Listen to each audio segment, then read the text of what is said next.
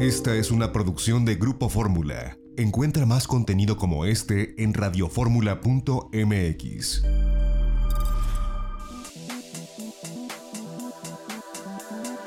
Grupo Fórmula presenta a Mari Carmen Cortés, Marco Antonio Mares y José Yuste. Las tres personalidades más destacadas de la economía, las finanzas y los negocios en Fórmula Financiera.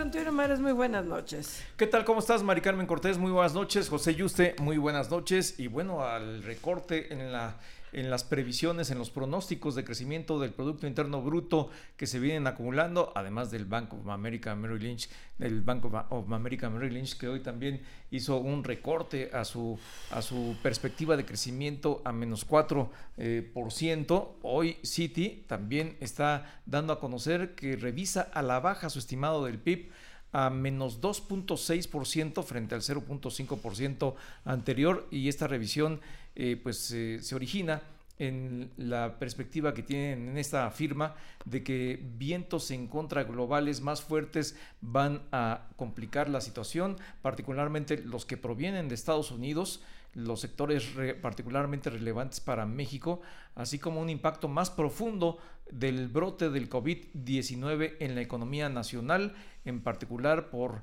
la respuesta tardía en términos de política de salud pública y esto va a derivar en una interrupción más larga y profunda. La recuperación de la economía en lugar de registrarse en forma de V, muy probablemente será en forma de U, será más prolongada, más, más tardada la recuperación de la economía, dice Citi en este análisis que ahorita está saliendo calientito para ustedes. Pepe, ¿y usted? ¿Cómo estás? Muy buenas noches. Bueno, él es calentito, Marco, que está saliendo para, para todos nosotros. Marco Mares, Maricano Cortés, ¿qué tal? Muy buenas noches. Hola, hola. Eh, así es. Eh, bueno, pues qué complicado están las. No saben ni por dónde empezar. Ahora sí está tan complicada la situación que. Pero bueno, empezar por el Consejo Coordinador Empresarial. Es cierto, vamos a platicar con su presidente Carlos Salazar. Pero hoy ya lo que está planteando el Consejo Coordinador pide un plan de emergencia urgente, urgentes medidas para preservar el empleo para mitigar las afectaciones en la economía, que ahora, esa es la palabra clave, ¿no? Mitigar. Para todo, mitigas. Pues es que no Yo mitigo, tú mitigas. El, Nosotros y el gobierno no, mitiga. Sí, sí, sí. el, único que no está mitigando es el gobierno en la economía. Pues está cayendo. Aunque la esperanza muera el último, está reunido el Consejo de Salubridad. Vamos a ver si ahí se toma una decisión que todos pudiéramos estar esperando que fuera más contundente para enfrentar esta crisis de Pero aún así, Marcos, no, tienes razón. Yo, yo, yo comparto contigo esto. Pero aún así, en la parte económica, ah, no, pues no se mitiga como, como que nada, ¿no? sigue la reticencia, sigue los oídos sordos siguen las estampitas de los cuatro, los tréboles con cuatro hojas, sigue todo. Y la verdad es que, pues hoy el Consejo Coordinador Empresarial yo creo que sí saca ya un tema, dice, oye, si eh, nos gusta las finanzas públicas sanas, nos gusta el esfuerzo fiscal, la austeridad fiscal, la disciplina, pero en esos momentos, eh, adiós superávit, es lo que está planteando ya hoy el propio Consejo Coordinador Empresarial, se lo venimos diciendo aquí, creo que está exagerando, creo que aquí el gobierno mexicano, el gobierno de López Obrador está viendo más neoliberal que los neoliberales. Salió más papista que el Papa. Y los neoliberales están viendo más, más keynesianos que el gobierno, entonces ya no entiendo nada. Lo cierto es que hoy en día lo, lo, que hay que hacer es utilizar lo que tengas. Todos están utilizando ya, están sacando el dinero que tienen, las posibilidades que tienen, lo, ya a pequeños déficits, todos los países europeos que sabemos. Alemania lo hizo, bueno, Alemania, Francia, España ya lo hicieron con más del 10% del PIB. Eh, Estados Unidos con 850 mil millones de dólares. Eh, Canadá lo acaba de hacer, lo acaba de plantear. Y México no, hace, no está sacando nada de gasto. ¿Cómo no va a ampliar el, programa de viejitos? Um, ¿Cómo no? Ya, además ya está ahí. Piedad, piedad. Ya, está también el estímulo a la gasolina. Por favor, no, ya, ya. con gasolina de viejitos tenemos. Pues tienen toda la razón, la verdad. No, y además hoy el presidente ya lo había dicho, pero hoy volvió a reiterar el presidente de la República que no va a haber estímulos, estímulos fiscales. Pero que, no, va a haber aumentos. no va a haber aumentos Hazme, hazme favor, hazme el no, solo falta. el favor. A ver, está, es cierto, no tenemos ingresos como Estados Unidos, pero ya les va a llegar un cheque de mil dólares a cada estadounidense.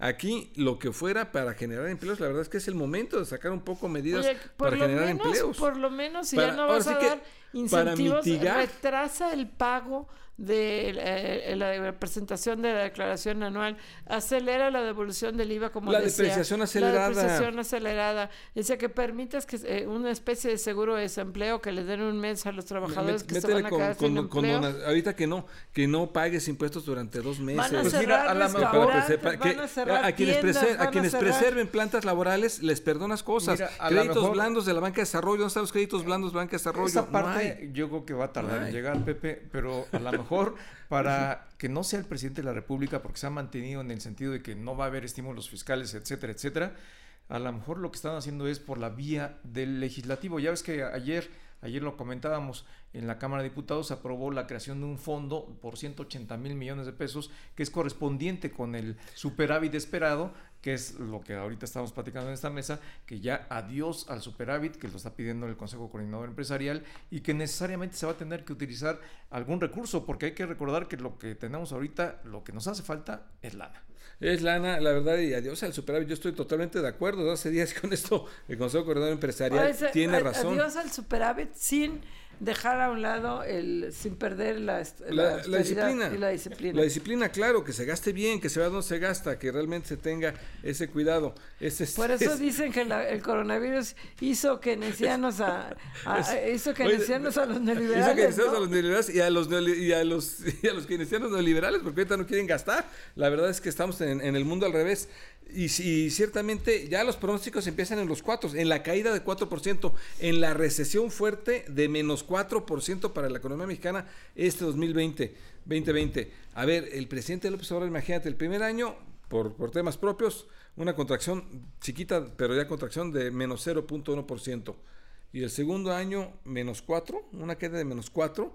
El, o sea, estamos hablando realmente que vas a tener ya eh, una buena parte del sexenio con contracción económica. Dices que el primer año nada más, pero yo también le diría que el segundo no hay que regateárselo. El segundo año también le han echado ganitas ante la pues la postura de no abrir y no dar la confianza necesaria a la inversión privada nacional e internacional, que todo el mundo a coro lo está pidiendo a gritos, está pidiendo que se eh, reabra eh, toda la reforma energética, que se lleve adelante la inversión eh, de todos los sectores petroleros internacionales para que México, en lugar de estar destinando grandes cantidades de recursos como lo está haciendo a petróleos mexicanos y que sigue perdiendo, pues lo, lo hagan los inversionistas privados internacionales y de esa manera el gobierno cuente con recursos para poder hacer otras tareas que son muy importantes en términos sociales, pero creo que por ahí todavía no va pues debería ir ya.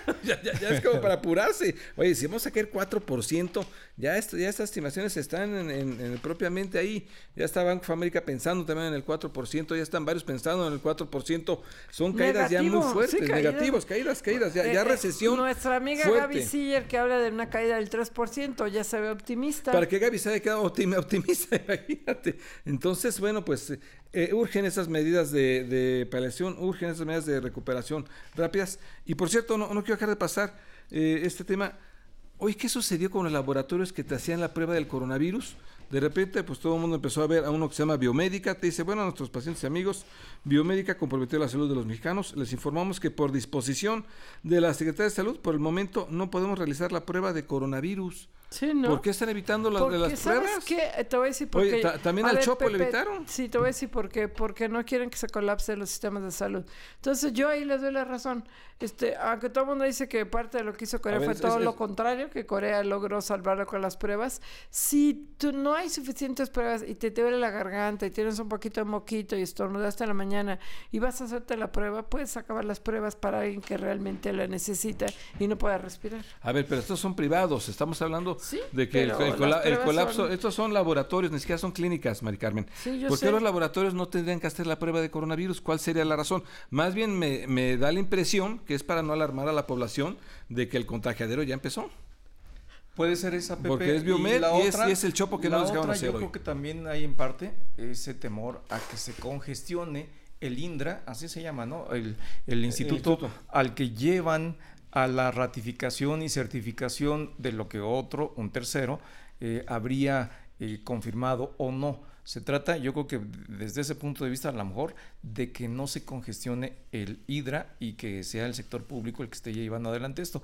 Porque también yo escuché hace un día, día y medio, ya ves que ahora los tiempos son rapidísimos, que había otro laboratorio, aparte del que mencionaste tú, Pepe, que estaba ofreciendo ir a hacer análisis a tu casa a petición lo, cual me parece a ver, si van y te lo hacen a, si, si, van y te lo hacen a tu casa Pepe, ya no puede te quedas tú en tu casa y ya no eres foco de contaminación. Eh, es, al contrario yo no sé por qué está haciendo esto la Secretaría de Salud pues no lo entiendo. lo vamos a un corte si les parece no se vaya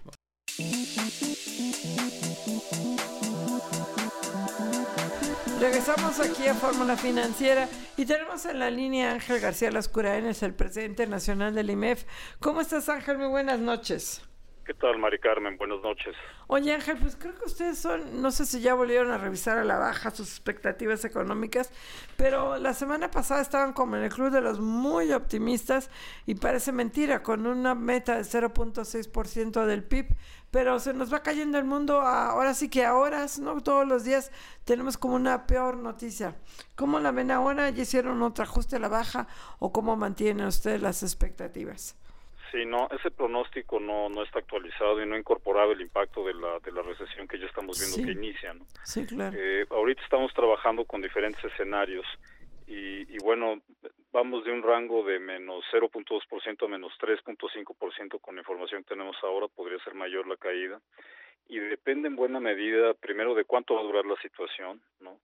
Y qué cadenas de valor están siendo impactadas en, la economía mexicana, tanto a nivel local como a nivel internacional por la vinculación con, con las cadenas productivas globales y comerciales, y también qué tan rápida podría ser la recuperación en su caso. Entonces, dependiendo de estos tres elementos, eh, hay diferentes escenarios, pero por supuesto el que mencionas de 0.6 no está actualizado.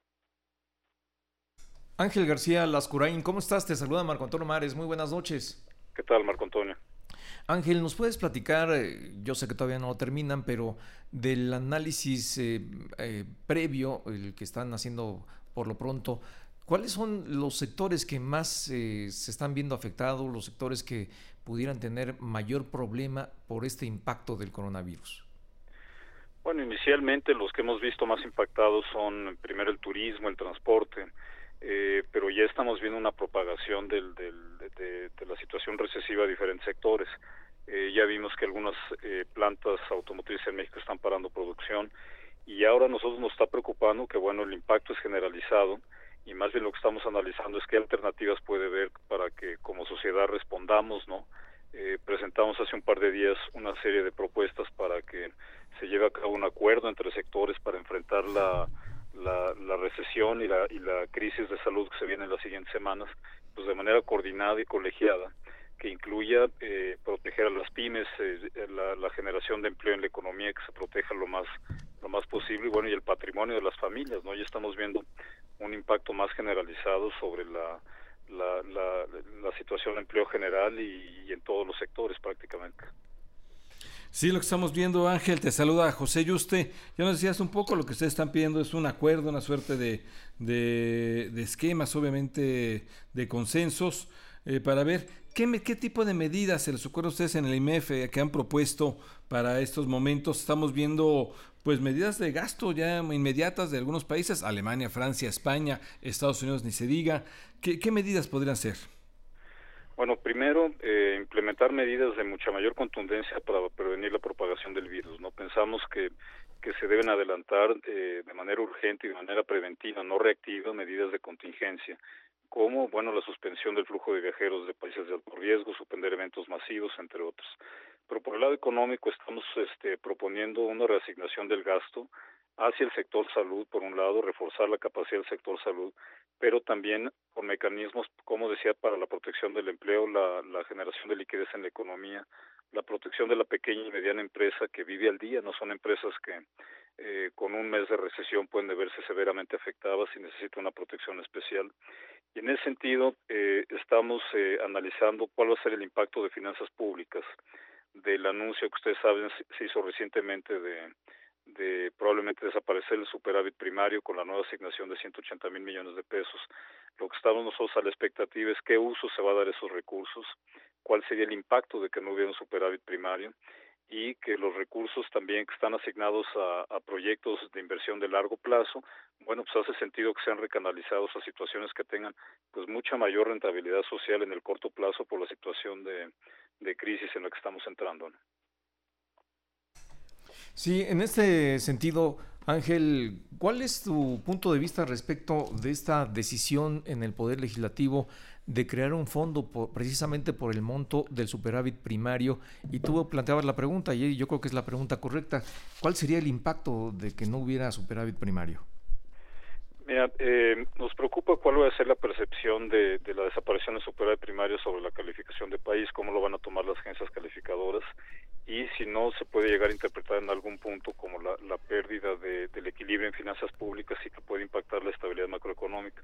Yo creo que va a ser clave ver cuál va a ser el plan de contingencia económica que las autoridades puedan anunciar en el, en el muy corto plazo y si va a haber una, una canalización de estos recursos a la situación de emergencia, como decía, la protección del empleo, el fortalecimiento del sistema de salud y que no se utilicen los recursos para proyectos de plan de largo plazo o para programas sociales que no estén directamente vinculados con esta situación de emergencia. Eh, sí, ahora el, problema es eh, con qué gasto se haría este plan de recuperación o de reactivación. Eh, Ángel, si no se utiliza el superávit primario, se entiende que puede mandar una señal inequívoca, pero pues ahorita todos se van a ir a déficit, ¿no? Casi todos los países, yo creo. Sí, todos los países están implementando medidas de contención de ese tipo.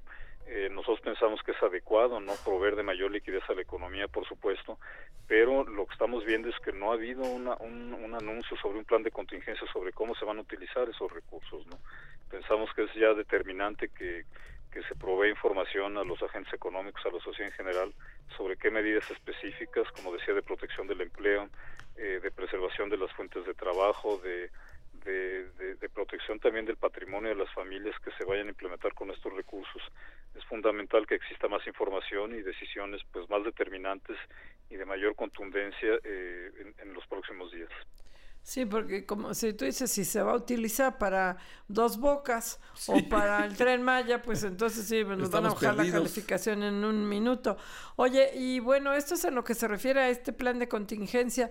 Hoy se anunció por parte del Banco de la Reserva Federal de Estados Unidos un acuerdo con siete bancos de países, este, diferentes países, entre ellos Banco de México, para lo que le llaman un swaps, que hasta donde yo entiendo, quería ver si tú me los explicabas, lo que yo entiendo es que dotará de liquidez y de repente son 60 mil millones de dólares para estos países, no solo para México, pero de repente te garantiza que va a haber dólares y entonces eh, la idea es frenar un poco la especulación y que no suba tanto el tipo de cambio. Sí, bueno, es un espaldarazo del gobierno de Estados Unidos para, para las autoridades monetarias en estos países. Siempre el que los mercados y los agentes vean que existe ese respaldo, pues es una señal de, tranquilidad, de que hablar la, la, liquidez suficiente para respaldar los tipos de cambio. Yo creo que es un, un elemento de varios que tendrían que ser parte de, de, una estrategia de, del gobierno mexicano por minimizar el impacto de esta recesión global, ¿no? Una parte de ellos pues, es el contar con la liquidez y los recursos necesarios para hacer frente al, al tema cambiario, pero debe haber otras medidas también. Sí, eh, mm, Ángel, ¿de qué manera observas tú eh, la disyuntiva? ¿Crees que el gobierno mexicano pudiera poner en la balanza el utilizar estos recursos del superávit primario y o a lo mejor optar y decidir no, no usarlo, no utilizarlo y en cambio eh, pues suspender por lo menos y no cancelar estas obras como Dos Bocas y el Tren Maya, etcétera, etcétera? Yo, creo que la coyuntura es propicia para, para revisar prioridades en general, ¿no? Además de, de una reasignación de recursos de corto plazo hacia los, los temas más, más eh, emergenciales, que, hace sentido desde cualquier punto de vista. Yo creo que también la caída en los precios del petróleo, la viabilidad de las inversiones en el sector, eh, pues es una coyuntura favorable para repensar si la estrategia que se había planteado en el mediano y en el largo plazo sigue siendo sentido desde un punto de vista de rentabilidad social. ¿no?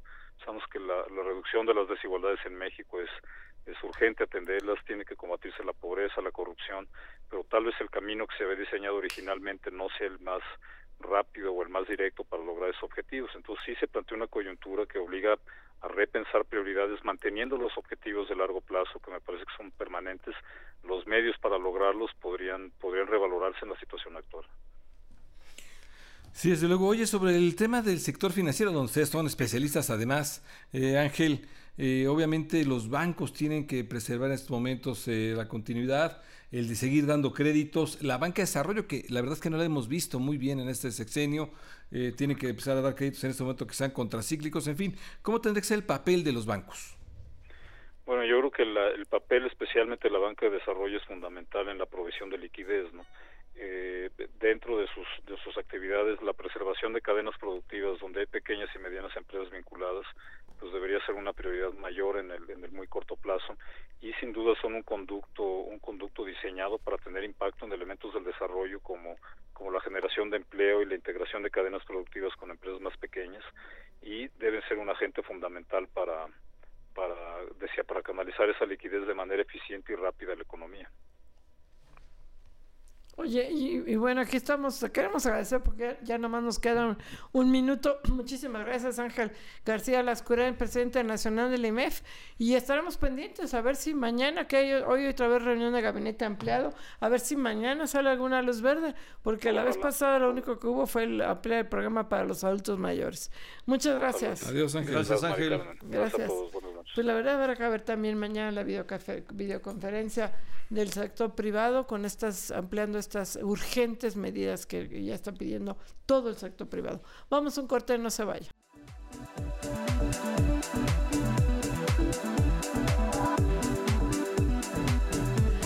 Regresamos aquí a Fórmula Financiera y tenemos en la línea a José Sosaya, presidente de la Asociación Mexicana de Ferrocarriles. Eh, Pepe, ¿cómo estás? Muy buenas noches. Hola Mari Carmen, muy bien, muchas gracias, muy buenas noches. Oye, pues, pues, pues este, muy preocupado desde luego, como imagino que tú también estás, este, pero queríamos que nos, eh, tu punto de vista de lo que está pasando en tu sector, porque entre el coronavirus, la, ahorita ya no hay bloqueos de, ferrocarriles, creo, pero cuéntanos, este, cómo van. No, mira, afortunadamente los bloqueos efectivamente no no tenemos ahorita, sería una irresponsabilidad que cualquier grupo bloqueara cualquier vía de comunicación, ya no digas de la ferroviaria, la carretera, en fin, la que sea. El, el tema del coronavirus, hoy, por lo menos al cierre del primer trimestre, no habíamos notado nosotros ninguna baja de, derivada de esto. Creo que eso se va a empezar a ver en una semana o dos semanas. De hecho, el primer trimestre, honestamente, no fue tan malo. Entonces, yo creo que eh, lo que vamos a empezarlo a ver va a ser en el segundo, bueno, en este, en este marzo, en abril, es donde vamos a empezar a ver ya ahora sí una baja en algunos de los transportes que hacemos, como pudiera ser el tema de contenedores, pensaría yo, y el tema la mejor automotriz, ¿no?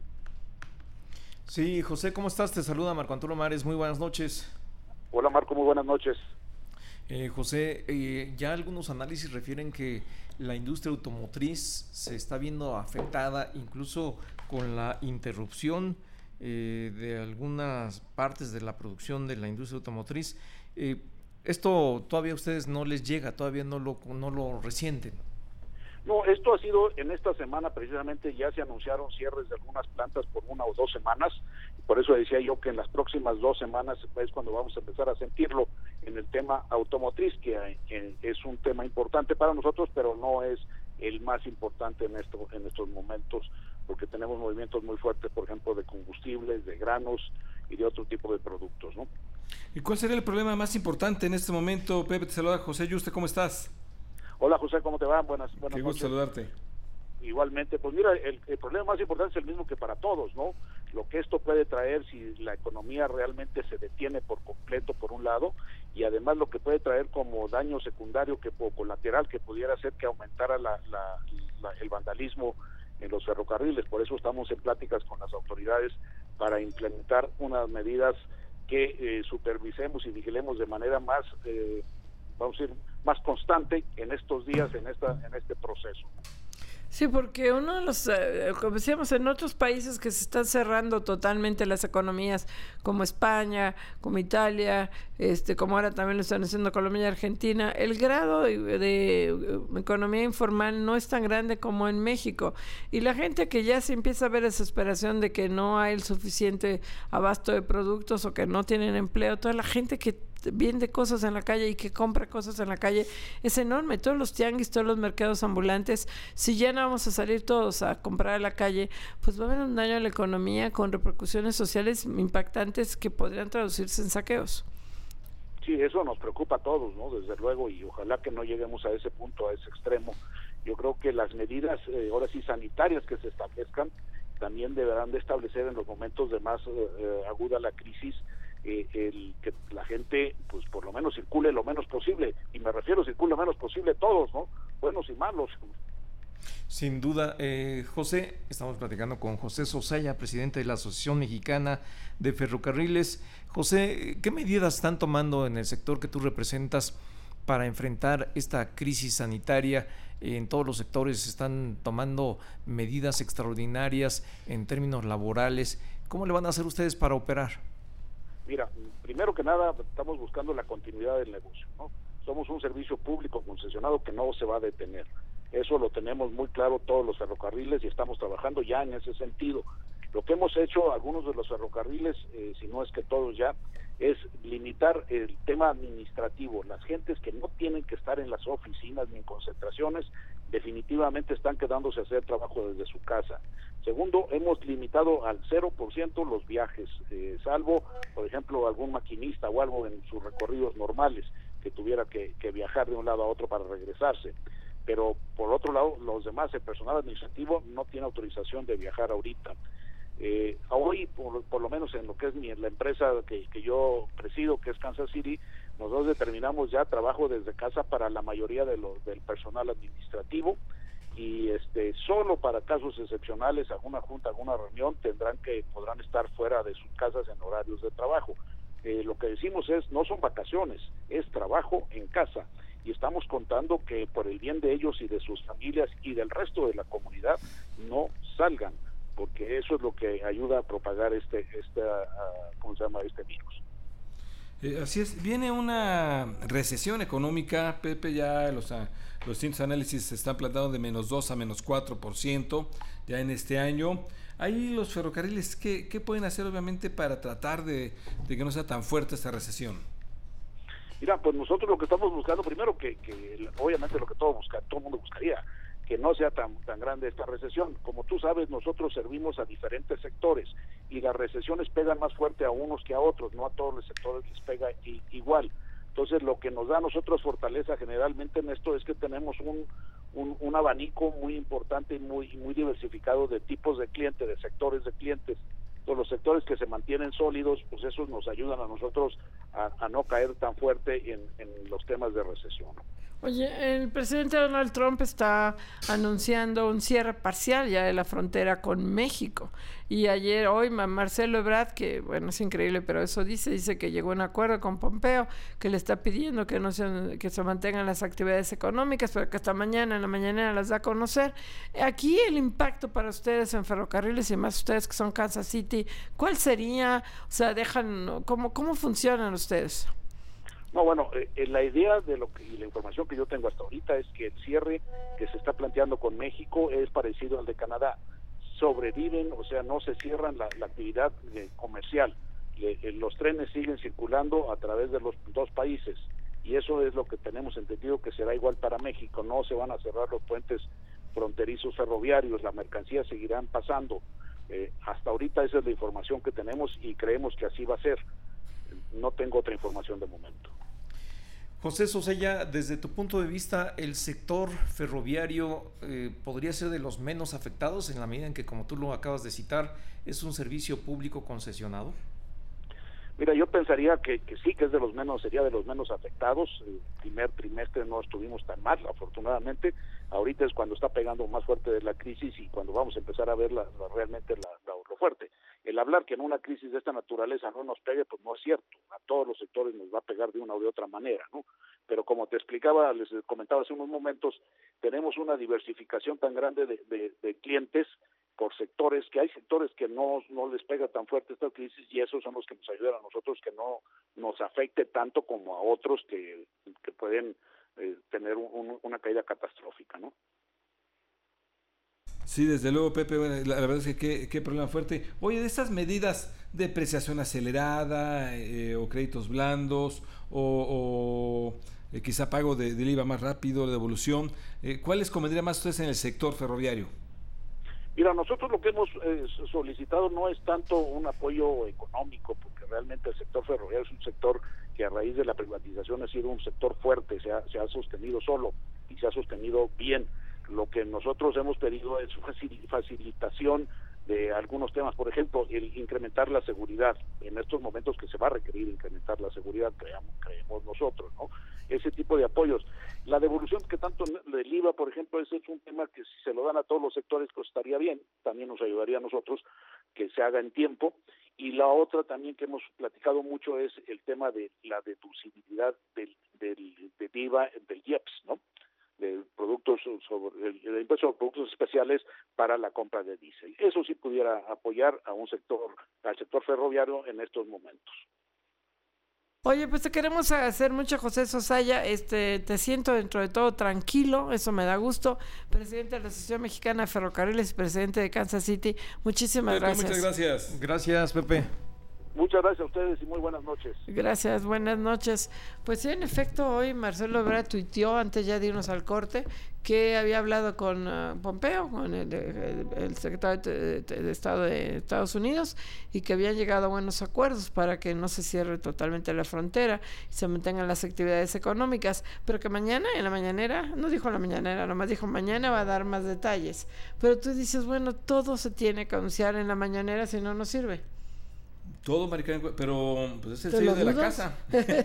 o sea, ¿qué te asombra es el pues sello de la casa? Si está llegando al acuerdo hoy con Pompeo y es algo importante para la economía, pues podría. Eso le corresponde al presidente anunciarlo, ya sabes. Bueno, sí, eso sí, supongo que sí. Ya mañana nos enteraremos. El show matutino, ¿no? El show. Para nada como ayer con las estampitas y el trébol. Los, bueno, el trébol, los trébol se presentó ya de tres hojas, de cuatro hojas, de cinco hojas. ¿Hoy presentó más? No, presentó uno de cuatro hojas, Salón Cero sí presentó uno de cuatro hojas y hoy creo que hasta uno de cinco. No me digas. Sí, pues sí. No, bueno. El, bueno. El bueno es de tres, ¿no? De cuatro. De cuatro. Ah, cuatro. sí, porque casi todos son de tres por el trébol. el, trébol de cuatro, es raro. Pero de cinco ya es súper raro. Vamos a un corte, no se vaya.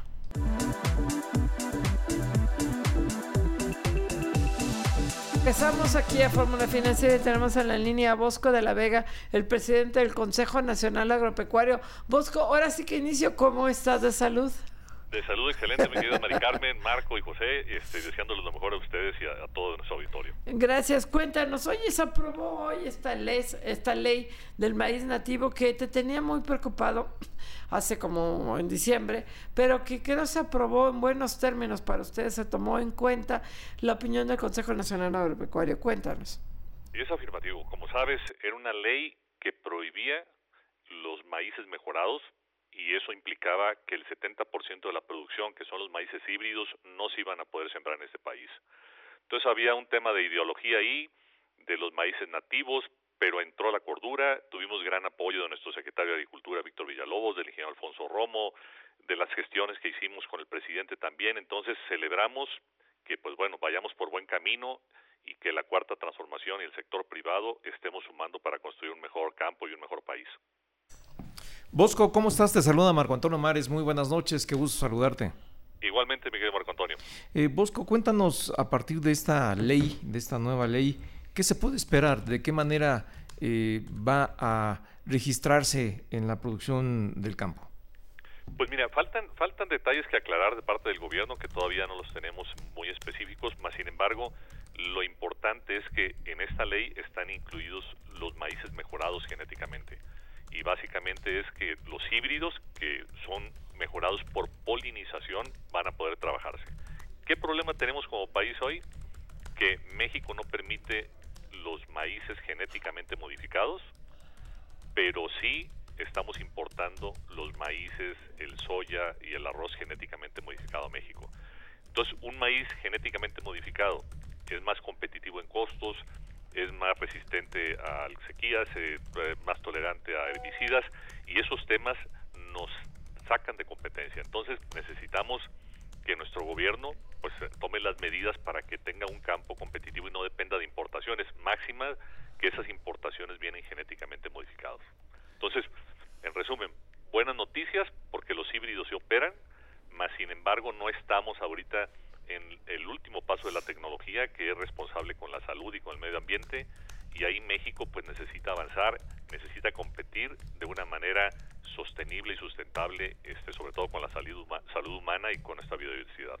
Em, sí, había todo un debate, Bosco, te saluda, perdón, te saluda José Yuste, había todo un debate de cómo mantener los maíces nativos eh, mexicanos, obviamente que hay no sé cuántas variedades, como me imagino como 20 o 30 variedades de, países, eh, de maíces nativos, pero a la vez se decía, bueno, si, si compramos estos temas de, del maíz genéticamente modificado, se corre el riesgo de que de repente arrasen y nos quedamos sin maíces nativos. ¿Cómo, vamos, cómo quedó el equilibrio? E, el equilibrio es que solamente son maíces que vía polinización puedan trabajarse, o sea, los maíces híbridos que no son genéticamente modificados. O sea, esa, esa fue una decisión ah.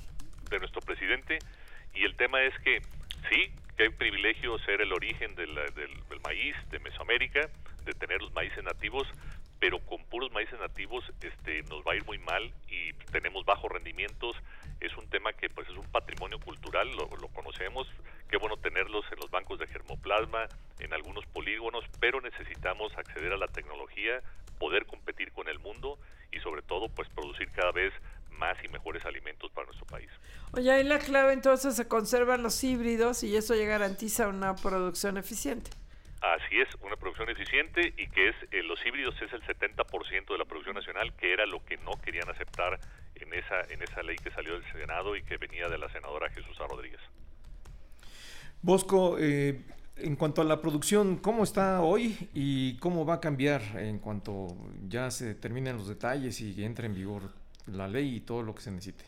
Pues mira, acabamos de tener una gran noticia de nuestro gobierno. El gobierno no había querido apoyar al sector, eh, digamos, comercial agrícola, sobre todo con esta crisis internacional que tenemos.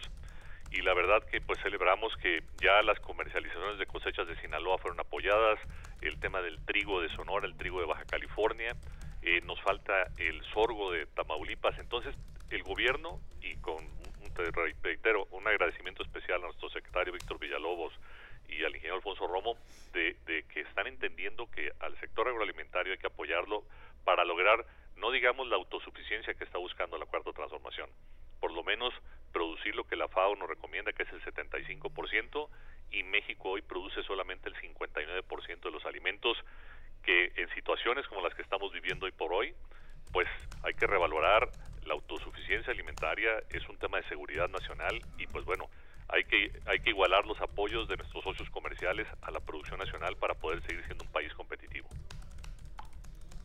Ahora, uno de los, eh, precisamente, de los mensajes que ha dicho el presidente López Obrador es este, regresar al tema de autosuficiencia alimentaria. Ahí me llama la atención, parecería que sí se están alineando eh, el interés del sector privado con el del gobierno, ¿o no es así? Te puedo decir que hemos mejorado. La verdad, no, no empezamos bien. Eh, nos fue mal en el etiquetado, posiciones muy radicales, sobre todo de el subsecretario López Gatel. La verdad, no, no entendemos cómo quieren hacer responsable de la obesidad solamente al, al, sector agroalimentario y no es no entender que es un tema de corresponsabilidad entre Secretaría de Salud, Secretaría de Educación Pública, las familias, nuestra dieta. Entonces, eh, sí celebramos que hoy por hoy y tuvimos una asamblea, la 36 asamblea con nuestro presidente, de esta respuesta a favor del campo mexicano. Vamos, vamos por buen camino. Lo que sí invitamos a nuestro gobierno es acelerar el paso, sobre todo en esta gran crisis que se nos viene. Esta pandemia pues va a tener un efecto muy fuerte en el país y en la economía y en el campo también.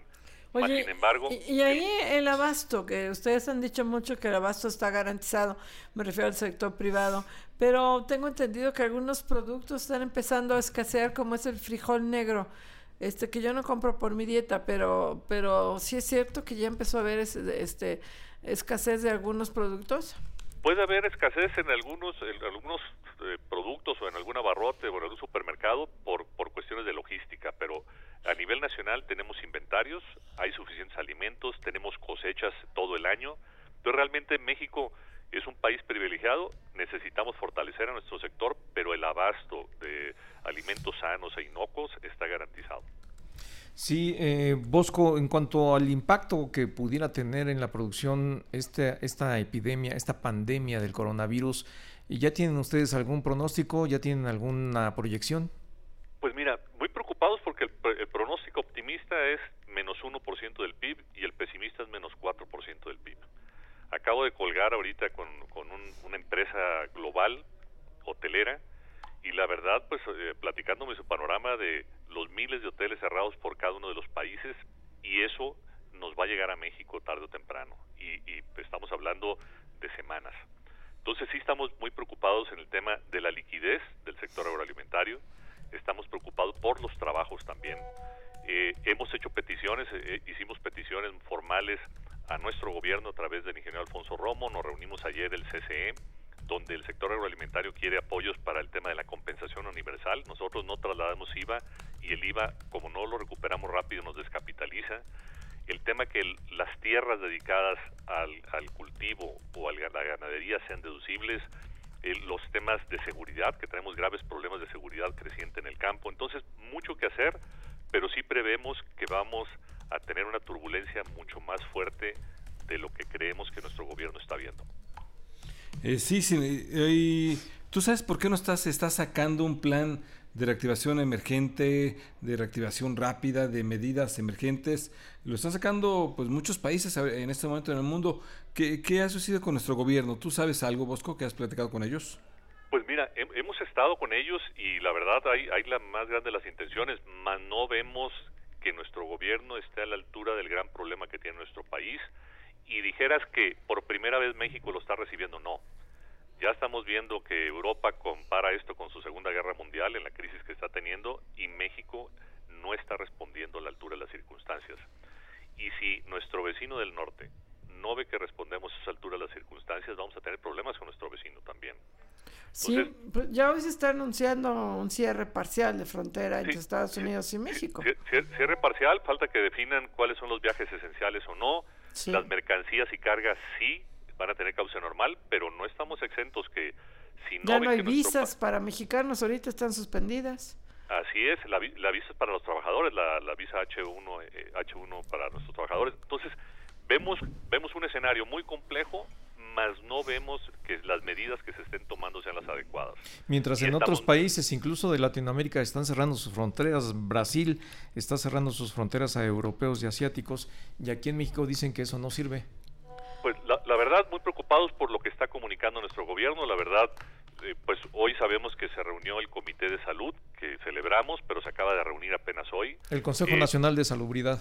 Así es, pero, pero la comunicación de nuestro subsecretario Gatel nos preocupa demasiado, la verdad. pareciera, pareciera que estamos viviendo en otra circunstancia y este es un tema de seguridad extrema para nuestro país. Minimizando todo. Está minimizando demasiado, ¿no? Este, la verdad es que ya es como para que hubiéramos entrado ya en esta fase 2 y, y más, de, más que mitigación, eh, ya contener el tema prepararnos ya para una pandemia y tomar las acciones. Eh, mandamos el documento ya al gobierno, ojalá reaccionen con la velocidad que amerita. Si no, nos vamos a arrepentir por los daños que vamos a sufrir en salud y los daños que vamos a sufrir en economía. Estaba oyendo ahorita un reporte de Lombardía donde la decisión de si vive alguien o no es si consiguió una cama en un hospital. Sí, depende de la edad. Sí, sí, sí. Pues muchas gracias, Bosco, Un gusto, como siempre, estar contigo, Bosco. Gracias a ustedes, les mando un afectuoso abrazo y, a cuidarse y a empujar a este país. Gracias. gracias. Vamos un corte.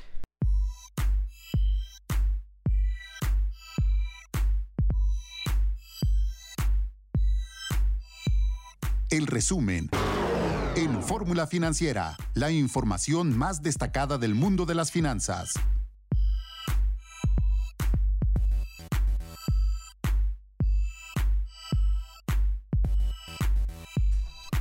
¿Qué tal amigos? Muy buenas noches. Le damos la bienvenida al auditorio de Telefórmula que se incorpora a partir de este momento con nosotros y nos ve a través del canal 157 de Sky, 121 de Easy, 153 de Megacable, 354 de Dish, 161 de Total Play y a través de las cabreras locales aquí en la República Mexicana. Y en Estados Unidos nos ven a través de Xfinity Latino, Latino View y Dish Latino. Y bueno, pues siguen las malas noticias en materias económicas y ahora sí que no difícilmente tenemos una buena noticia para compartir con ustedes. Banco, Bank of America ajusta la perspectiva para la economía mexicana a menos 4.5%. Estábamos, teníamos la más baja que era 4%, ahora le están ajustando a menos 4.5%, este es lo que están pronosticando en 2020 y pese a este pronóstico que, es, que estábamos hablando del Banco of America Merrill Lynch, pues seguimos sin tener ninguna plan todavía de contingencia. Dice que esta mm, caída que está esperando para la economía mexicana se debe principalmente en el tema de exportaciones, el riesgo de cierre con la frontera de Estados Unidos, que ya es prácticamente una realidad. Ya se va a cerrar la frontera para mm, actividades no prioritarias. El secretario de Relaciones Exteriores, Marcelo Ebrard, informó que negoció con Mike Pompeo el que se mantenga la apertura para para temas económicos estratégicos y que mañana en la mañanera nos dará a conocer los pormenores. Marco Antonio Mares, muy buenas noches. ¿Qué tal? ¿Cómo estás, Mari Carmen Cortés? Muy buenas noches. José Yuste, muy buenas noches. Efectivamente, eh, independientemente de que los eh, recortes a las previsiones de crecimiento económico del Producto Interno Bruto continúan a la baja, eh, pues el presidente de la República Andrés Manuel López Obrador ratificó hoy que no habrá estímulos fiscales ni eh, disminución de los impuestos, lo que sí es que no van a aumentar, eso eh, reiteró hoy el presidente en medio pues de una gran cantidad de organizaciones empresariales, entre ellas el Consejo Coordinador Empresarial, que están pidiendo apoyos eh, específicos para eh, superar esta crisis del coronavirus en los distintos sectores productivos del país. Y mientras eh, ocurre todo esto, ya decías, Mari Carmen, el recorte que hace de su pronóstico de crecimiento el Bank of America Merrill Lynch a 4.5%, mientras que Citi, Citi hoy está haciendo también una revisión a la baja de su eh, pronóstico de crecimiento de 0.5% a menos 2.6%, pero más allá del nivel de reducción que hacen este recorte están los comentarios en donde explica que esta revisión se origina por los vientos en contra más fuertes que se vienen eh, hacia México, particularmente los que provienen de Estados Unidos, en sectores relevantes para nuestro país, así como un impacto más profundo del brote de COVID-19 en la economía nacional, en particular por la respuesta tardía en términos de política de salud pública, lo que conducirá a que la recuperación de la economía, en lugar de eh, registrarse como una V en la gráfica del comportamiento económico, se va a registrar eh, con una recuperación en forma de U, que implica una caída más profunda y una recuperación más lenta. José Yuste, muy buenas noches. Hola, muy buenas noches, Marco Mares. Pues de llamar la atención ya los nuevos pronósticos, no de crecimiento, de decrecimiento para la economía mexicana. Este de City Banamex es de llamar la atención. Bueno, el anterior estaba todavía en positivo, 0.5%. Y obviamente las cosas han cambiado y lo está pasando a menos 2.6%, como adelantabas, Marco, ya. Y el tema llama más la atención. El tema, en efecto, dice que se, está, se postergaron las medidas de política pública. Y entonces esto va a originar todavía una mayor presión sobre el PIB. Es lo que está diciendo hoy eh, Citibanamex, lo trae menos 2.6%. Eh, eh, prevé también que la tasa de interés sí termine bajándose al 5%. Eh, y bueno, pues la verdad de las cosas es que esto empieza a ser preocupante. Todos los pronósticos ya hablan de recesión en la economía mexicana y el gobierno no dice nada. Oye, y fíjate que bueno, siguen aquí, la iniciativa privada es la que está acompañando este, esta iniciativa para, para, para, para afectar el coronavirus, pero ya tenemos a Héctor Herrera, reportero de Grupo Fórmula en la línea. Héctor, platícanos, ya estás tú en Palacio Nacional y ya terminó esta reunión del Consejo de Salubridad. Sí, ¿qué tal? ¿Cómo estás? Eh, buenas noches, eh, eh, Mari Carmen, Marco. Eh, pues acaba de terminar, de hecho, hace pues, unos 40 minutos esta reunión, que es una reunión extraordinaria del Consejo, del Consejo de Salubridad General, eh, un órgano facultado constitucionalmente para tomar medidas urgentes necesarias en materia pues, de contraataque de esta epidemia del COVID-19. ¿Cuáles son los primeros acuerdos? Eh, hay que decir que esto estuvo encabezado por el secretario de Salud, Jorge Alcocer, y estuvo pues, la presencia de varios de varios secretarios de Estado, incluido también el rector de la Universidad Nacional, Enrique Graue, que forma parte de este consejo.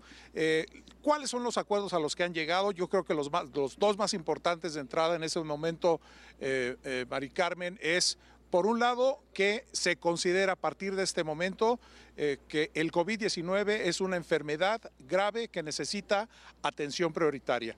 Y por otro lado, que este Consejo va a operar ya a partir de este momento en sesión permanente.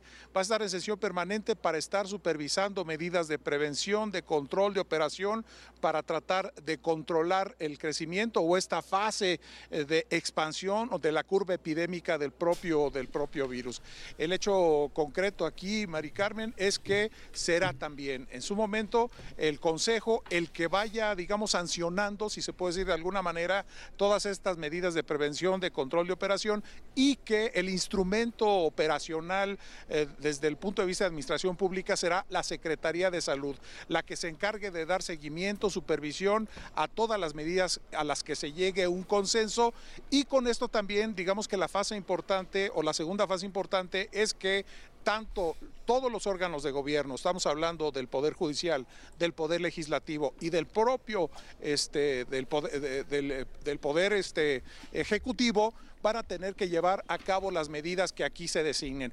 Y también de manera consecuente e incluso obligatoria, porque así lo marca el, el marco constitucional, tendrán que adherirse a esta fase de control y de operación todos los estados de la República y por supuesto los gobiernos municipales. Será entonces la Secretaría de Salud a que lleve, digamos, la medida y lo que se le está pidiendo en este momento, ahorita ya los estados, es que vean, así como en el, a nivel federal ya se está preparando una reconversión de algunos hospitales para que actúen como sedes de recepción de los casos de COVID-19, bueno, esto mismo están pidiendo a los gobiernos estatales, que hagan lo consecuente en las entidades de la República, vean con qué qué pues, recursos están contando, qué es lo que necesitan y de ahí se empieza a hacer pues, todo un marco de operación en materia incluso de política pública para empezar a confrontar el COVID.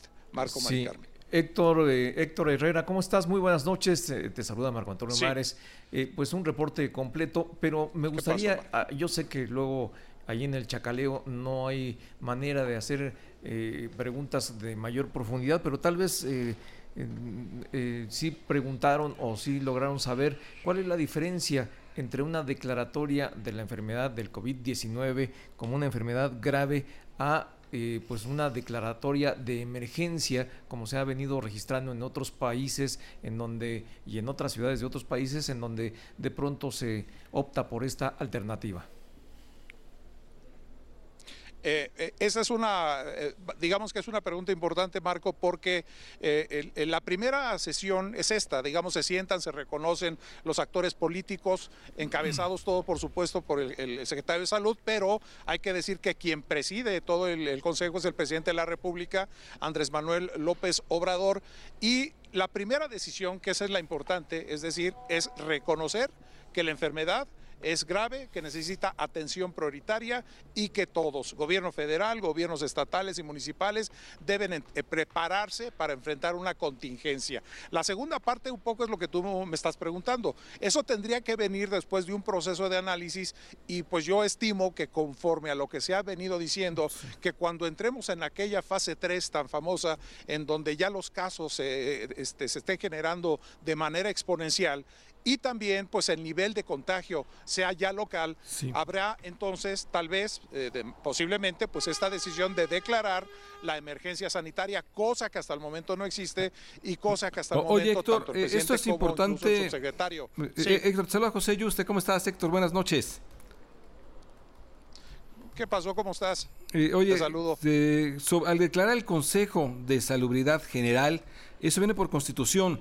Esto le vendría a quitar las riendas al subsecretario López Gatel, que las ha llevado hasta el momento, porque aquí en el Consejo ya entran muchos más, entran las universidades, entran distintos equipos. ¿Le quita ya, ya las riendas de esto, de, de esto al subsecretario López Gatel?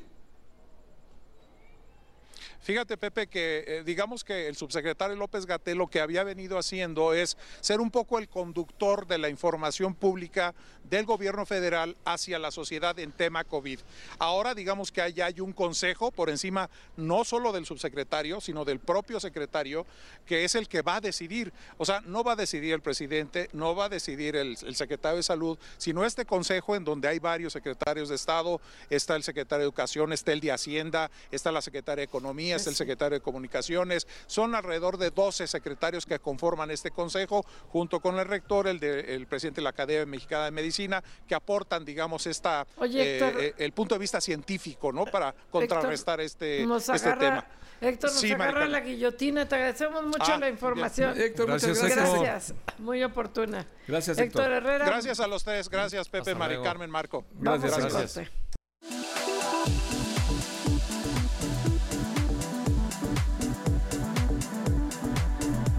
Regresamos aquí a Fórmula Financiera y tenemos en la línea a Carlos Salazar, el presidente del Consejo Coneo Empresarial. Carlos, ¿cómo estás? Muy buenas noches. Buenas noches, Mari Carmen. Qué, qué gusto oírte de nuevo, ya no en las playas de Acapulco. No, ya no en las playas de Acapulco y con el problema de que el director del sistema de pagos de Banco de México tuvo COVID allí en Acapulco, pero en fin, eh, cuidémonos. Carlos, dime mañana... Estamos muy lejos de él. Sí, este, pero cerca de Alejandro Díaz de León.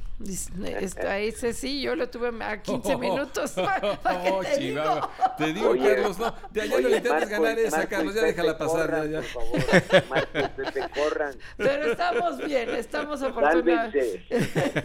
Oye, Carlos, a ver, la verdad es que sí está preocupante lo que está pasando allá fuera de broma, este, porque también hay que relajarse un poquito, pero ustedes hoy este, emiten un comunicado, un decálogo de medidas que ojalá les haga caso al gobierno, pero pareciera, hoy acaban de salir del Consejo de Salubridad y por lo menos se está acordando reconocer que el COVID es una enfermedad que debe tratarse en forma prioritaria.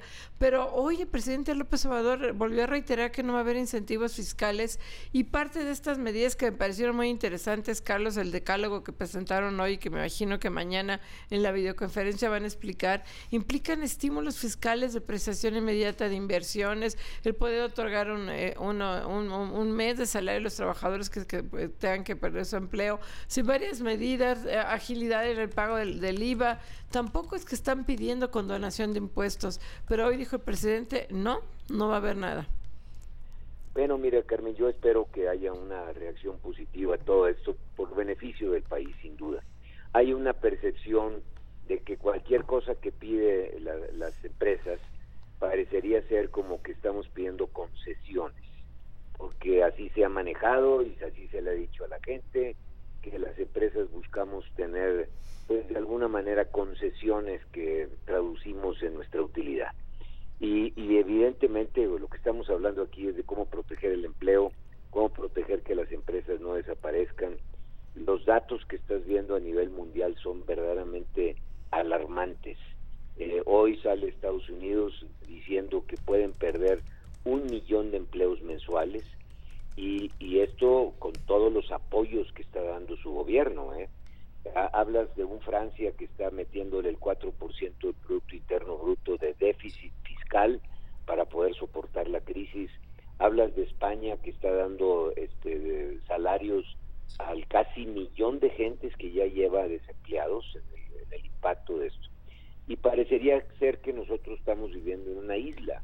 Eh, yo he estado insistiendo el día de hoy, durante todas las conversaciones que he tenido, que necesitamos ver las experiencias exitosas de Corea, de Singapur, de Japón, e incluyo China, que ya ven la crisis eh, un poquito ya de pasada, ya, ya la sobrepasaron. ¿Y qué hicieron? ¿Cómo lo hicieron? ¿Cómo actuaron rapidísimamente? Y nosotros parecería que estamos queriendo administrar lo que va a ser un tsunami y pues por mucho que tú quieras administrar eso se te va a venir encima. Eh, la situación es muy grave, tú ya la empiezas a ver, ya eh, saliendo a la calle vas a ver el impacto que tienen los restaurantes, los hoteles, las líneas aéreas, eh, las cadenas de valor, las maquiladoras, la industria automotriz, todo se está empezando a venir como si fueran fichas de dominó y requerimos acciones inmediatas. Así es, eh, eh, Carlos, te interrumpo, te saluda Marco Antonio Mares, ¿cómo estás? Muy buenas noches, Carlos, porque es bien importante lo que estás diciendo, eh, una, por una parte, escuchamos este mensaje reiterado, porque hoy lo repitió el presidente de la República, no es la primera vez que lo dice, que no habrá estímulos fiscales. No sé si están esperando a que entremos a la segunda o a la tercera fase, pero lo cierto es que ya las unidades productivas, el sector productivo, el sector eh, de, eh, empresarial, que no solamente son las grandes y medianas empresas, hay muchísimas unidades productivas que son pequeñas y medianas y que van a necesitar de apoyos. Eh, ¿Qué les dice el gobierno mexicano? Porque ustedes lo, están solicitando ya desde hace tiempo y parece que no les responden. Nosotros hemos enviado ya diferentes este, comunicados. Eh, a través de Alfonso Romo hemos, este, el, que viste hoy de, ese decálogo tiene una versión mucho más amplia donde detalla cada una de las acciones y los posibles impactos económicos que pueden tener. Esto mismo, aprovechando la convención bancaria, ya lo habíamos con, con Arturo Herrera, eh, estando allá en Acapulco, tuvimos una reunión particular para hablar de estos temas. Eh, las autoridades sí tienen nuestras opiniones. ¿eh? yo espero que cada, cada uno de ellos en el ámbito de su, de su influencia puedan convencer a que la decisión del presidente sea pues la adecuada y aquí no se está hablando de cosas fuera de proporción. Fíjate una cosa que nosotros fuimos a proponer desde hace ya varios días, que el punto que había aparecido en el, presupuesto de la federación de buscar que hubiera un punto del PIB como superávit primario, se utilizara en su totalidad para apoyar los, los efectos de la crisis esta. Bueno, lo que dice ayer en la Cámara de Diputados fue pasar eh, una autorización a que se pudiera tomar deuda por ese valor, por el mismo punto. Entonces, bueno, cuando menos ahí ya fuimos escuchados en eso. No quiero decir que no fue una idea también de cualquiera que tenga tres dedos de enfrente, pues se le va a ocurrir eh, una situación de esa naturaleza, pero nosotros ya fuimos a empujarla. Eh, si tú ves el decálogo, viene el cómo usar la banca de desarrollo como garantía para la misma banca privada, porque pues va a empezar a haber gente que se le atore el, pago de, la, de su crédito con la banca privada y sobre todo las que más van a sufrir son las pymes, eh, porque son las empresas que van a tener impacto inmediato en sus actividades. Hoy este, salí aquí en la Ciudad de México y visité un, un hotel porque ahí comí y le pregunté a la gente, había cuatro cuartos ocupados en el hotel, cuatro. ¿eh? Imagínate el impacto, parecíamos fantasmas allá dentro del, restaurante también. Sí, la gente dice, perdón, que la gente dice que no salgas, pero también el no salir ahorita pues generamos que no haya ingresos para los meseros, para la gente. O sea, es una, una situación difícil. Sí. Por eso, entonces tú lo que tienes que hacer es darle tranquilidad a ese mesero, que primero que se vaya a su casa, porque lo que aprendimos de Corea es que tomó inmediatamente acciones, aisló a la gente, hizo que la curva no fuera tan, tan eh, ya ves que se comporta casi exponencial, pues que la curva fuera más aritmética que exponencial y que de alguna manera no tuviéramos un impacto tan grave como el que estamos viendo que tuvo España o que está teniendo Francia y no se diga Italia. Sin lugar a dudas, Carlos. Hoy Carlos Salvador José Yuste. Buenas noches, Carlos. Va a haber problemas, obviamente, de liquidez. ya lo comentabas al principio. Ahí la banca de desarrollo puede apoyar mucho. No hemos visto muy activa la banca de desarrollo, puede apoyar mucho. La propia banca comercial. En fin, ¿qué están pidiendo ustedes para los temas de liquidez? Y Banco de México, claro. Eh, mira, ¿qué, le pasa a un banco cuando empieza de alguna manera a no recibir dinero de sus, eh, de sus deudores, de sus acreedores? De sus deudores y de los acreedores. Que él tiene al final un movimiento de dinero dándole al que ahorra y, cobrándole al que de alguna manera pide prestado. Si se para eso, lo, el, impacto que tiene inmediatamente sobre su propio capital de la, del banco. Acuérdate que los bancos operan con un peso de capital y con eso ellos alimentan 10 pesos de préstamos y de movimiento, ¿verdad? Bueno, ¿qué hacen y qué han hecho Estados Unidos? Es garantizarte que de alguna manera tú puedas tener eh, eventos de falta de liquidez que te los cubre el Banco de México y te los cubren de alguna manera con, con préstamos, eh, con, con eh, préstamos de muy cortísimo plazo a tasas muy bajas para que el banco pueda de alguna manera alimentarse y volver a tener la operatividad que se requiere. Si va la persona a pedir que le entregue su dinero, pues el banco va a tener lo suficiente liquidez para que si Pepe Yuste va y quiere sacar sus ahorros, pues se le entregue su dinero. De otra manera, empezamos a tener un colapso del mismo sistema financiero. Y eso sí, agárrate, porque ahí eh, podemos resistir otros problemas, pero si el sistema financiero se colapsa, se colapsa el país. Entonces, estas cosas son las que nosotros estamos pidiendo en, en el decálogo. Tú ves como el primer punto del decálogo este que lanzamos el día de hoy, asegurarle la liquidez necesaria a la banca. Y ves como punto 10 ¿eh? el que la banca de desarrollo sirva como garante, como aval de los créditos que las empresas pueden empezar a tener como faltante. Ves como punto 5 el, eh, el, el asegurarle a los trabajadores que van a tener algún salario de subsistencia para que de, alguna manera, oye, bueno, si me tengo que ir a la casa y no voy a ganar lo que antes ganaba, sí. Pues, cuando oye, menos... Claro, claro. Carlos, interrumpo porque nos quedan dos minutitos. Una propuesta muy interesante de ustedes que le que piden al gobierno que el déficit primario no sea del 1% del PIB. y pareciera que ya son los menos ortodoxos ustedes y el, el, el gobierno más neoliberal. A ver, cuéntanos. Un minuto. bueno, lo que estamos no, no, no necesita el gobierno tener un superávit primario, eso significaría que tú bajas la deuda en términos reales. ¿eh? No necesitamos bajar la deuda en este momento, podemos esperar otros momentos mejores. Usemos ese punto, que son casi 13 mil millones de dólares, para apoyar a todo lo que tienes que apoyar durante Totalmente este de acuerdo, Carlos, desde luego. Pues ojalá que los escuchen Carlos Salazar, presidente del Consejo Coordinador Empresarial. Muchas gracias por gracias, la entrevista. Carlos. Pues en eso estamos, estamos actuando en consecuencia y viendo para adelante. Claro que sí. Muchas gracias, Carlos. Buenas noches. Vamos en corte.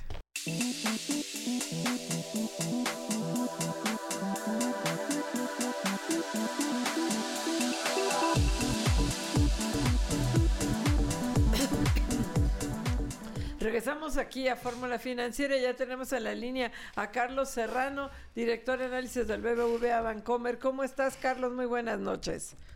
Muy bien, y tú, Mari Carmen, muy buenas Perdón, noches. economista en jefe del BBV. Carlos, buenas noches. Hola, Carlos. Oye, Carlos. Hola, este... espero que todos y sus familias estén Afortunadamente. Sí, sí, todavía, todavía. Ahora sí, todos hasta ahorita. Y mira que mi madre tiene 97 años y gracias a Dios todo bien.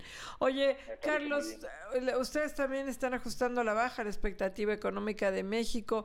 Este, ahorita nos decía el, presidente del IMEF, es que bueno, todo depende del escenario y lo entiendo. ¿Cuánto va a durar la magnitud de la recesión? ¿Qué tan global va a ser? ¿Qué tan rápido se va a recuperar China? O sea, hay, hay una total incertidumbre y aquí seguimos sin aplicar ninguna medida apelativa más que el Sagrado Corazón de Jesús. Pero, este, ¿qué podemos hacer? ¿Cuál es la expectativa que ustedes tienen en el BBVA? ¿Cómo no? Eh, primero abordo este tema y luego algunas ideas, como dices, lo que se pudiera hacer. Eh, en efecto, hacer predicciones económicas siempre tiene incertidumbre, pero ahora la incertidumbre es mucho mayor. Yo diría por dos cosas. Primero, la que eh, ya notas es eh, no sabemos cuánto tiempo vaya a durar esta contingencia y segunda, estamos ante unos eventos sin precedentes, es difícil tener comparativo. Dicho lo anterior, nosotros lo que hemos estado revisando es eh, la caída en la demanda que se va a dar por esta contingencia, comparándolo con otros episodios, como por ejemplo eh, la contingencia por el H1N1 de 2009. Y luego también viendo que además de eso vamos a tener una disrupción importante en la oferta en, cadenas de valor y que encima de esto la caída en los precios del petróleo eh, va a tener un deterioro sustancial sobre eh, el balance de Pemex, creemos que todo esto ya eh, es muy claro que va a llevar a la economía mexicana a una recesión y en particular nosotros tenemos ahora ya un pronóstico de crecimiento de menos 4.5 para este año 2020, eh, recalco con toda la incertidumbre que hay, pero pensamos que se va a tratar de una eh, recesión pues, de igual o mayor magnitud de la que se vivió en el año 2009 en, México. Carlos Serrano, ¿cómo estás? Te saluda Marco Antonio Mares, muy buenas noches. Marco, qué gusto, muy buenas noches. Carlos, sin duda, pues hay una coincidencia en varias instituciones en este pronóstico de contracción económica, incluso en el rango de aproximadamente el 4.5% para el cierre de este 2020. Eh, Carlos, ¿cuáles son los elementos más importantes que ustedes están observando que van a llevar a este escenario de contracción económica en nuestro país. ¿Cuáles son los elementos más eh, eh, puntuales que tú destacarías? Cómo no. Yo dividiría la respuesta en dos bloques. Un primer bloque, Marco, es que eh, viendo cómo ha evolucionado esta epidemia en otros países, nos parece que en México existe la posibilidad de que el daño sea peor, por dos razones. Primera razón, es que, como sabemos, los servicios de salud en México están menos preparados que los de otros países, ciertamente que los de España y de Italia eran servicios de salud que ya se encontraban rebasados eh, antes de esta epidemia, como lo vimos en varios episodios, por ejemplo, la falta de medicamentos para niños con cáncer, etcétera. Segunda cuestión es que eh, si analizamos cómo se ha eh, esparcido en otros países esta epidemia, vemos que aquellos países que han sido más exitosos en contenerla son los países que tomaron medidas más drásticas de separación de la población desde el inicio. Por ejemplo, Singapur, Taiwán y Corea. Y aquí lo que vamos en, en México, en nuestra opinión, es que las autoridades todavía no están tomando ese tipo de medidas, por el contrario, están incentivando todavía actos masivos, están incentivando que las personas sigan teniendo contacto físico, etcétera. Entonces eso nos lleva a pensar que podemos tener una tasa de contagio mayor a la que se han visto en otros lugares eh, en tanto no se cambien estas políticas. El, el, segundo bloque, yo lo que te diría, Marcos, nos parece que e, esta crisis es una crisis que va a afectar tanto a la oferta como a la demanda. En, en la oferta lo que estamos viendo, ayer vimos, por ejemplo, el anuncio de varias empresas automotrices que van a cerrar plantas, eso no tienen precedente y van a cerrar plantas en parte porque dicen que eh, no están recibiendo partes de otros países, entonces las cadenas de valor se están rompiendo y eso afecta eh, a la oferta. Y desde luego va a afectar a la demanda porque eh, a medida que más personas estén en, sus casas, a medida que las empresas empiecen a tener problemas de efectivo, puede haber menor creación de empleo, eh, y sobre todo hay que recordar que en México tenemos una economía altamente informal y eh, el problema es que muchas de las familias que dependen de la informalidad, aquellos que eh, viven de propinas, que viven de vender productos en la vía pública, etcétera, pues no tienen una protección social ante esto y eso va a tener pues problemas sociales importantes y también un colapso en la demanda. Entonces todo esto es lo que nos hace pensar que, vamos a ver una contracción de este orden de Pues se, ve, muy fuerte, Carlos. La verdad es que es un choque por lo que explicas de oferta y de demanda de las dos, lo que nos está explicando. Te saluda José Yuste, Carlos. Hoy Banco of América, qué gusto, Carlos, la verdad. Banco of América ponía un pronóstico de ya de caída del 4.5% del PIB. ¿Ustedes en cuánto están en el pronóstico? Igual, eh, justamente lo movimos el día de hoy. A, 4.5% lo están, lo están bajando. 4.5%, que es... Eh, eh, yo, yo lo que diría, eso es lo que cayó la economía en el año 2009, eh, entonces yo creo que puede ser una caída de una eh, magnitud similar, ¿no? Eh, esto asumiendo que se tomen ciertas medidas, porque si no se toman ciertas medidas me parece que podemos tener una caída mayor. ¿Qué, ¿Qué, me refiero con medidas? lo que empezamos a ver ahora es ciertas disrupciones en mercados crediticios, cierta falta, el mercado de bonos gubernamentales no está funcionando correctamente, tiene una falta de liquidez importante, también en mercados cambiarios. Entonces nos parece que sería muy importante que las autoridades financieras, en particular el Banco de México, eh, tome medidas similares a las que han, ido tomando muchos otros bancos centrales en el mundo, de dar apoyos de liquidez fuerte en mercados eh, de bonos y también a, los eh, bancos de tal suerte que no vayamos a ver una contracción crediticia, porque un problema que se puede presentar aquí es que estamos viendo eh, una versión de riesgo importante que ha llevado, entre otras cosas, a eh, aumentos de tasas eh, que pudieran eventualmente llevar a, una eh, menor colocación de crédito en la contracción crediticia. Para, para ello nos parece que es importante eh, dar apoyos de, liquidez. Y la otra cuestión fundamental que yo diría que se debe de atacar para que la recesión no sea peor es a Pemex. Era una empresa que ya estaba muy problemada antes de, esto, con unas pérdidas muy grandes como vimos el año pasado, y si en esta misma situación además eh, eh, vemos que los precios de, la mezcla mexicana de petróleo están en alrededor de 15 dólares, el problema de Pemex va a ser mucho mayor. Queremos nosotros que habría que atacarlo de fondo, entre otras cosas, pues ya no permitir que Pemex emita deuda con, con esos spreads tan grandes.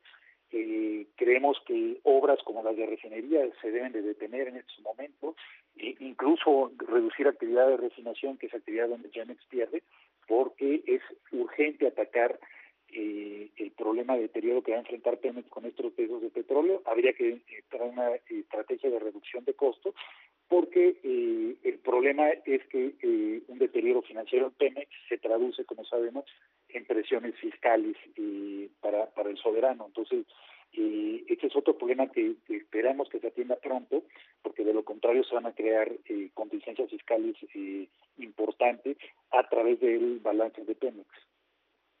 Y ahí, Carlos, la expectativa de la baja de la calificación dependerá de qué tanto se agudizarán los precios del petróleo. Hoy Trump los levantó al decir que iba a negociar con China y con Rusia y es el único que puede hacerlo realmente. Los dos son, perdón, con Arabia Saudita y con Rusia son sus aliados. Este, ¿qué, qué crees que pase con el petróleo? ¿Qué crees que pasa aquí con la calificación de la deuda soberana? Eh, yo diría con el petróleo. Eh, eh, en efecto, coincido, el único que podría resolver esto es Estados Unidos, este problema con Arabia Saudita y con Rusia, eh, tiene muchos instrumentos para lograr que haya un acuerdo y eso aliviaría en parte la caída del precio del petróleo, pero no del todo, porque el, eh, el, el, precio del petróleo cayó por esto, pero también está cayendo por la epidemia, porque con la, como sabemos, con las gentes encerradas, las personas encerradas en sus casas, sin tomar vuelos, eh, con las cadenas de valor rotas hay mucha menor demanda eh, por gasolina, por tanto de petróleo. Entonces, yo creo que vamos, hay que pensar que vamos a estar en un entorno de bajo precio del petróleo de cualquier forma. Eh, y entonces, en ese sentido, pues hay, hay que afrontar esto. Yo creo que esto hace muy factible que hagamos una segunda bajada en la calificación de Pemex. Yo creo que el efecto ya no sería tan grave porque el mercado ya lo anticipó. Veamos lo que ocurrió con el credit default swap de Pemex, con los estrés de Pemex. Yo creo que el mercado ya anticipa que se va a dar eh, eh, esa, degradación. ¿no? Eso yo, yo creo que ya está bastante anticipado porque creo que es muy ah, factible que ocurra. Claro, Carlos, Carlos Serrano, economista en jefe de BBVA. Muchísimas gracias, por haber estado aquí con nosotros, Carlos. Carlos, gracias. Al contrario, gracias a ustedes. Eh, cuídense. Gracias. Claro sí. Gracias. Y rápidamente, antes de irnos en corte, le mandamos un abrazo muy cariñoso a Servando González y a Alicia González. Hoy falleció Alejandro González, que fue director de comunicación de la AMIS, que trabajó en, también en la dirección de comunicación de Pemex. Un abrazo a los dos. Alejandro, eh, nos lo conocimos bien en la AMIS, en la Asociación de Aseguradores en Pemex un, un, gran tipo, un gran comunicador. Eh, una lástima que Alejandro pues ha ido tan temprano. La verdad, un abrazo para toda abrazo la familia, a la familia. Y la verdad es que un gran comunicador, un gran amigo. Lo, la verdad es que pues un, nuestro sensible pésame para su familia. Vamos a un corte.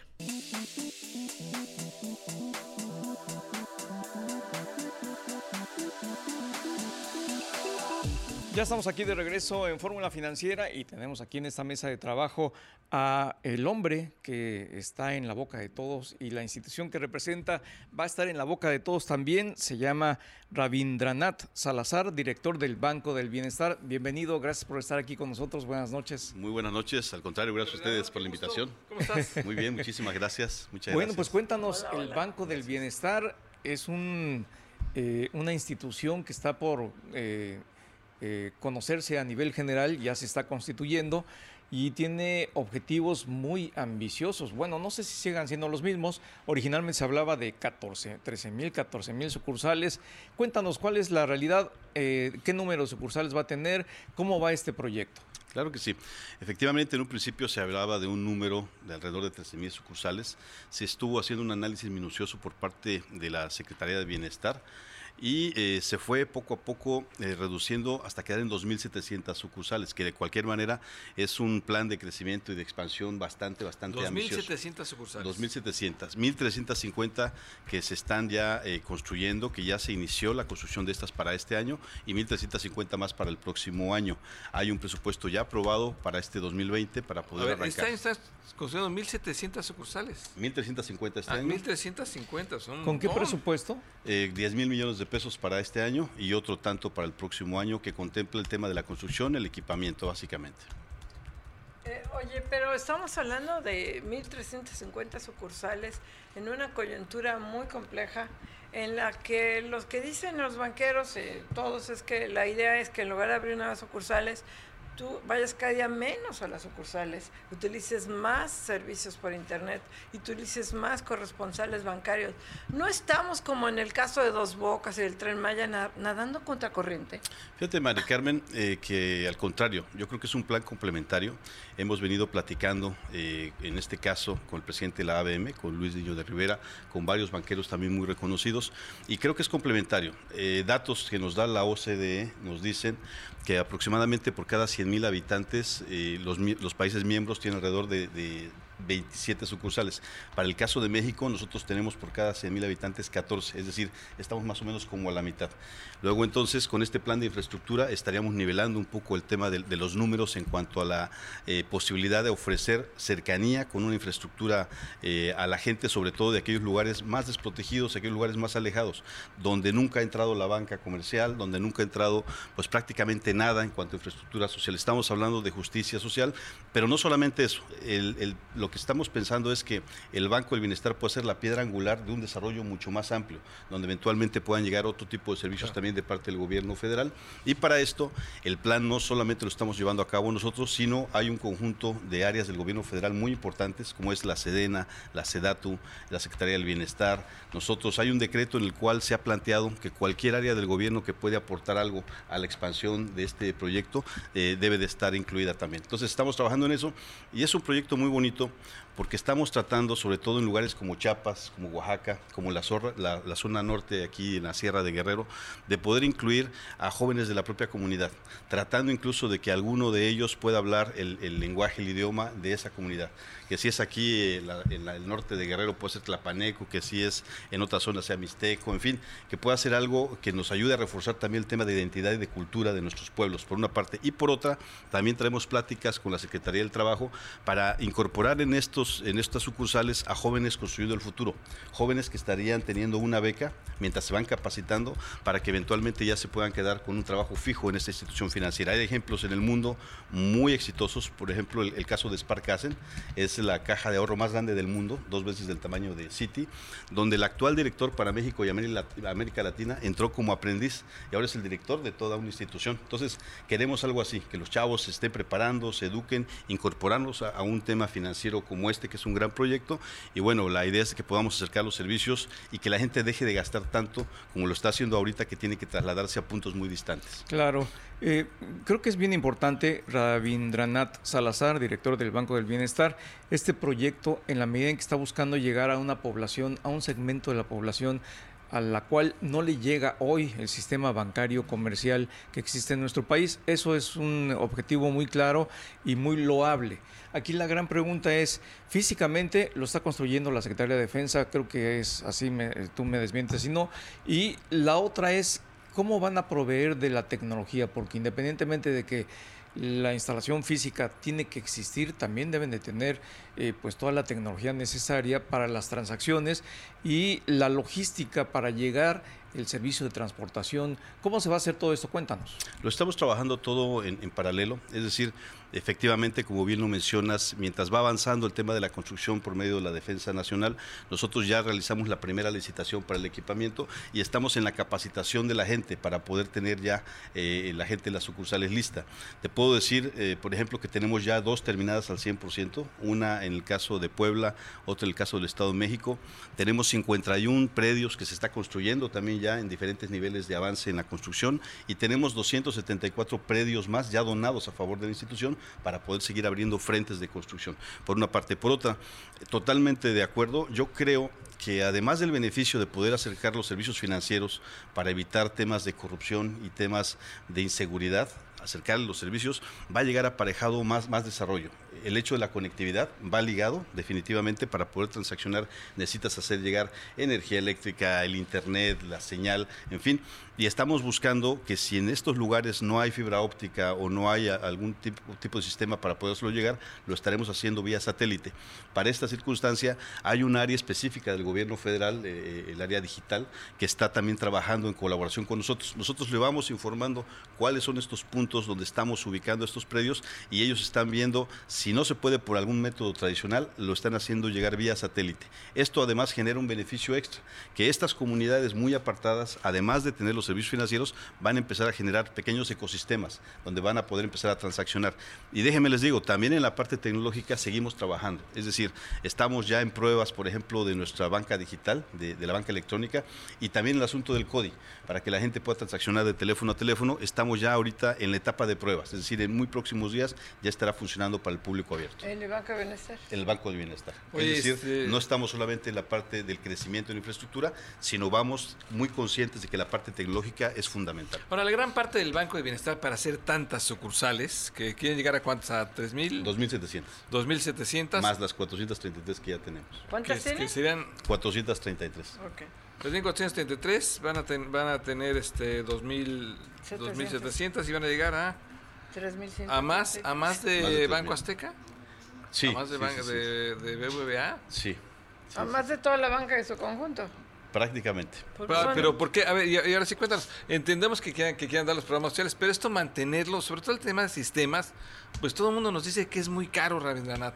Todo el mundo nos comenta que es muy, muy caro. Fíjate que eh, efectivamente es una gran inversión, pero creo que el, tema de, cómo podemos mantener va a ir aparejado en conjunto con la posibilidad de ofrecer servicios. Es decir, en primera instancia, la instrucción primaria que tenemos es el tema de eh, eh, la, la, la posibilidad de acercar el pago de los diferentes programas del gobierno federal, Sembrando Vida, Adultos Mayores, etcétera, etcétera. Pero hay una segunda parte donde queremos acercar créditos, donde queremos que la gente pueda recibir su remesa ahí, en su pueblo. Les pongo un ejemplo. En este momento, hoy por hoy, el Banco del Bienestar, si una de nuestros, uno de nuestros paisanos manda dinero acá, remesas, si tú vas con tu dinero a una ventanilla del Banco del Bienestar, hoy por hoy es quien mejor te paga el tipo de cambio. Esos datos que nos ha dado la, Profeco. Entonces, eh, hemos encontrado algunos lugares donde, por ejemplo, la gente para poder hacer algún cobro se traslada dos, tres, hasta cuatro horas. En muchas ocasiones, cuando se trata de un adulto mayor o una gente con discapacidad, se hace acompañar de otra persona. Entonces, el gasto es, es tremendo. La persona que acompaña al adulto mayor pierde el jornal, pierde ese día de trabajo y entonces hemos detectado que en algunos casos se lleva a gastar hasta el 20% de su, de su apoyo. Al momento de que tú les acercas eh, las sucursales, acercas los servicios, evidentemente esos costos para esa gente va, va, a disminuir de una manera muy radical. Ahora bien, para el banco, evidentemente en principio puede no ser tan rentable económicamente, pero nosotros estamos viendo la rentabilidad económica y la rentabilidad social. nadie pone en duda la ventaja de llevar al pueblito más recóndito servicios bancarios. El problema es el costo. La apertura, por más chiquitita que sea la sucursal, cuando por el otro lado todo a, nivel mundial se están utilizando cada vez más corresponsales bancarios. Por eso decía yo, vamos nadando contra corriente. Yo, eh, eh, la idea de dispersar los, ah, los programas sociales a través de tarjetas, yo creo que todo el mundo está de acuerdo. El problema es cómo vas a mantener estas 3.133 sucursales, que son más que toda la banca en su conjunto. O sea, los bancos más grandes, que son HCBC, Banco Azteca, el Citibanamex y Bancomer, tienen menos o mil mil cada uno, cuando mucho. Estamos hablando de cuatro mil, cinco mil este, sucursales máximas de la banca y la, y la tendencia de la banca privada es hacerse cada vez más chiquitos. Sí, aquí, aquí el tema es, y hace un rato lo mencionaba muy acertadamente, estamos atendiendo a un nicho que no se había atendido en el pasado. Y déjame te comento, ya he escuchado también eh, en el caso del presidente de la ABM alguna opinión que además de verdad me dio mucho gusto, porque están también ellos considerando la posibilidad de invertir en cuando menos cinco estados hablaban de la República. Esto también complementa el trabajo que estamos haciendo. Sabemos estamos muy conscientes de que de arranque, de inicio, no va a estar fácil, es decir, económicamente no va a ser rentable, va a estar un poquito complicado que avance hacemos, pero nosotros, aparte de la parte económica, estamos pensando en la gente, en la rentabilidad social, en que estas gentes que jamás han tenido la oportunidad de acceder a sistemas financieros de calidad puedan por primera vez en la historia hacerlo. Y, lo mencionabas un rato, es la piedra angular. Posteriormente se estarán acercando otro tipo de servicios también de parte del gobierno federal. Nuestra guillotina electrónica se nos acaba. Rabindranath Salazar. Y solo vienes cada año, ya vete más seguido ya. Con Muchísimas gracias, Rabindranath. Al contrario, gracias. gracias. Y rápidamente agradecemos a todos los ingenieros de TV, Araceli Alvarado, Alejandro Martínez, al staff Carla Gulet, Ulises Salazar, Carlos González, Guillermo Ramírez Pérez, los ingenieros de radio Iván Polo Narváez, Arturo Rodríguez, Daniel Arellano, Pepe Yuste, Marco Mares. Gracias, Mari Carmen, Pepe. La, Muy la producción de Diana Cepeda con la asistencia de Cindy Sánchez. Gracias, nos vemos mañana.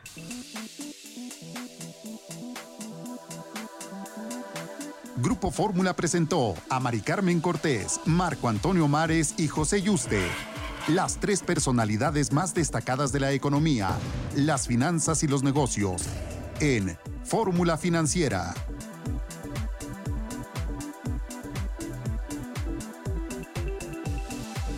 Esta fue una producción de Grupo Fórmula. Encuentra más contenido como este en radioformula.mx.